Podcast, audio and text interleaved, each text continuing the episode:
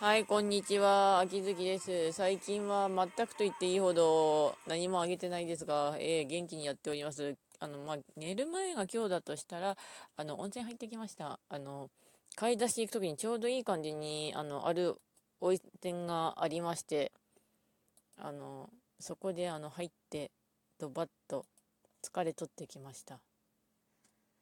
で、すごい体軽いっていうか、あの、ちょっとお金払えばあの温泉入りたい放題でなおかつ買い出しの帰りにフラッと寄るってよくてさらに帰りにはあのご飯食べられるので美味しいなって思います。やほーいやほーいなんだんだけどやほーいで。であとはうーんとねぬいぐるみ関係見てたんだけどやっぱ座ったぬいぐるみの方が可愛いなと思うんだけど。ただねあのあ、弟が隣で配信をやっている。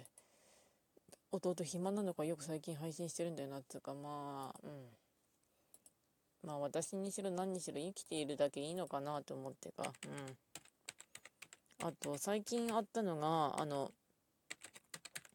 私の行きつけのお店がテレビで放映されたってことですね。あの地元のローカルニュースなんですけど、放映されてヤッホーイって感じでした。ヤッホーイ。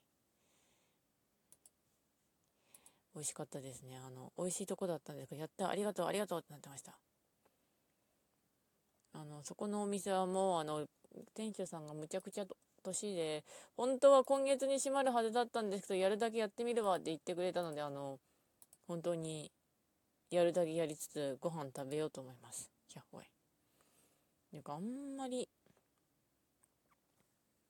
あ、そろそろ充電ない。では、ご視聴ありがとうございます。それではまた、あとは改めて